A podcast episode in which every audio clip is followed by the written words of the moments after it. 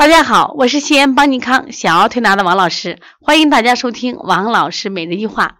今天我想分享的主题是学员的孩子得了抑郁症。提到抑郁症，我觉得是一个非常非常沉重的话题。大家知道，抑郁症很多患者他们采用了自残或者是自杀的行为，他甚至就不给自己有一个被人救的机会，他们会选择上，比如说选择一些呃，像我们西安的华山。哦，他可能一跃而下，你连救他的机会都没有。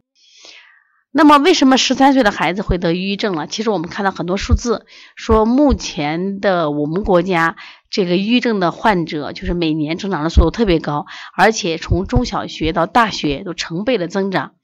另外，就讲这个中国的心脑血管、高血压、糖尿病，啊，居世界的第一名。那么现在。呃，我们的抑郁症的人群也是越来越多，而且呢，他的死亡率、致残率并不亚于我们所说的心梗和脑梗。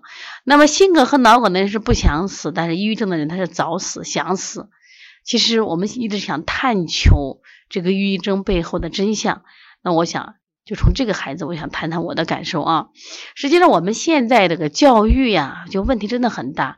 从家庭教育、社会教育以及这个我们其他方面的，比如这种教育，就是给孩子的要求都是太高标准。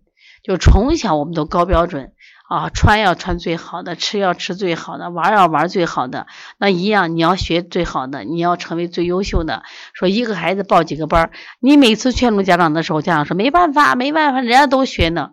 有的孩子字儿写得好，舞也跳得好，什么这好那好。但是我想嘛，一个人的精力是有限的啊，咱的孩子又不是天才，凭什么这好那好？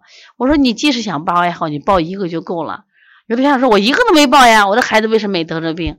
我说你看，你是不是像对洗手很讲究？有些妈妈她会孩子的洗手一天洗十几遍，她会非常的就是纠结。你早上洗手要洗要要要五步洗手法，洗不干净不行，重新洗。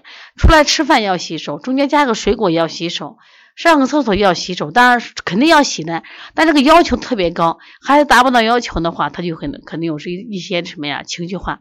再一个，现在的孩子他们几乎没有在外面待的时候，所以一天天跟着父母，父母最喜欢你什么，静静的坐着，静静的什么呀看书啊，静静的别烦着我。但是孩子不是这样子呀。所以说他老在屋里待着很烦躁，他想发火，妈妈又不给发火的机会。所以孩子在小时候成长，他的身体和生理的发育啊，包括心理发育，一定是在跟小朋友一块儿在自然界中长大。他的情感有一个出口。我们现在孩子没有出口，而且父母往往都是以居高临下的态度教育孩子，包括老师也是这样。我给你举一个例子啊，这个例子虽然这个孩子不是抑郁症啊，但是我觉得这个是反映的孩子心里，他说我不想上学。妈妈说：“你胡说啥？你上学期考的挺好的，你怎么就不想上学了？”他说：“你不知道有多难呀，我上个厕所都难得很。”我说：“怎么？我们老师上个拖堂，一年级啊，拖堂，他们叫压堂。然后他说他都拖了几分钟了，我尿憋的不行，我要去厕所，我要跑着去。结果我们高年级的哥哥姐姐说不能跑着去，必须慢慢走，防止摔倒。他说我都憋成那样了，他非得逼着我尿裤，说我就这样夹着夹着腿去走到了这个。”呃，卫生间，结果铃声又响了。对，你说我是解还是不解，尿还是不尿？他问妈妈，妈妈说你尿呀，他尿我就要迟到，就要挨训呀。说我不尿呢，我这一节课我怎么过？我憋一节课我怎么过？你看他反映的是不是事实？他没有谈到学习作业，他又谈到这样一件事，因为现在我们的学校为安全考虑，肯定不让孩子在楼道里什么打闹。他说我们班课间老师为啥不让我们打闹？给我们看电视。本来下课我们想活动活动吧，结果老师让我们看电视。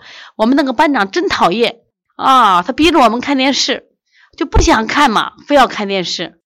其实我们想，课间操就是让孩子去释放，说说话，聊聊天，喝喝水，尿尿尿，是不是拉拉屎？你让他身体释放，就是没有。那么我们家长呢，也是这样子呀，他把孩子接回来写作业，写作业，而不会写，不会做就吼。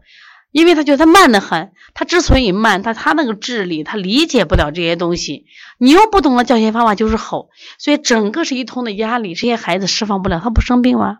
所以我给这个妈妈讲，我说我也没太好的方法，虽然心理疗法能解决啊，但是但是我觉着如果真正解决方法，我让孩子休一段时间学或者换一所学校，换一所压力小一点的。大家知道著名的影星刘涛的老公，当生意失败的时候是不是抑郁了？最近的网红李雪琴，北大毕业的，是不是她也抑郁了？后来我就分析，我李雪琴怎么能抑郁呢？现在李雪琴她不会抑郁，别人问她，李雪琴你怎么能考上北大？他说：“我怎么就考不上北大？但凡我长得好看一点，我就考不上。我想李雪琴之所以抑郁，她到了北大以后，真的有的女孩长得又好，身材又好，学习又好，样样都强。那李雪琴怎么能不抑郁？至少我没有那种姣好的面容，我没有优美的身材呀。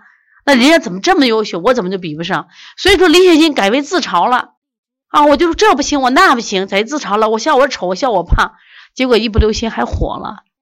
为什么？”这就是成长呀！如果李雪琴还在给比那个最美，给范冰冰去比美，给莫文蔚去比腿，是不是？给郭德纲去比嘴，那你怎么能不抑郁呢？所以我们的家长，我觉得该考虑考虑你的教育方法了。如果你不教育，你的孩子的问题还会存在。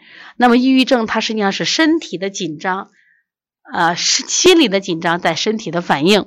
如果我们能让孩子身心都开放，多运动，阳光下的运动，然后压力减少，报的班减少，多带孩子到户外，多带孩子跟小朋友去接触，啊，你想方设法去接触，让孩子在自然中成长，让孩子接受风雨的这个训练。如果非得要报报报个篮球班，报个足球班，是不是？哎，报个户外去运动，让孩子跟孩子们去去去去接触。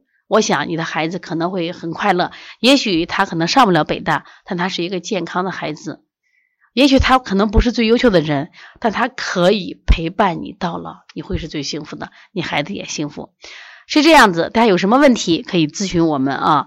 如果有什么问询的电话的话，可以加我们的微信：幺七三九幺六幺九四九三，幺七三九幺六幺九四九三。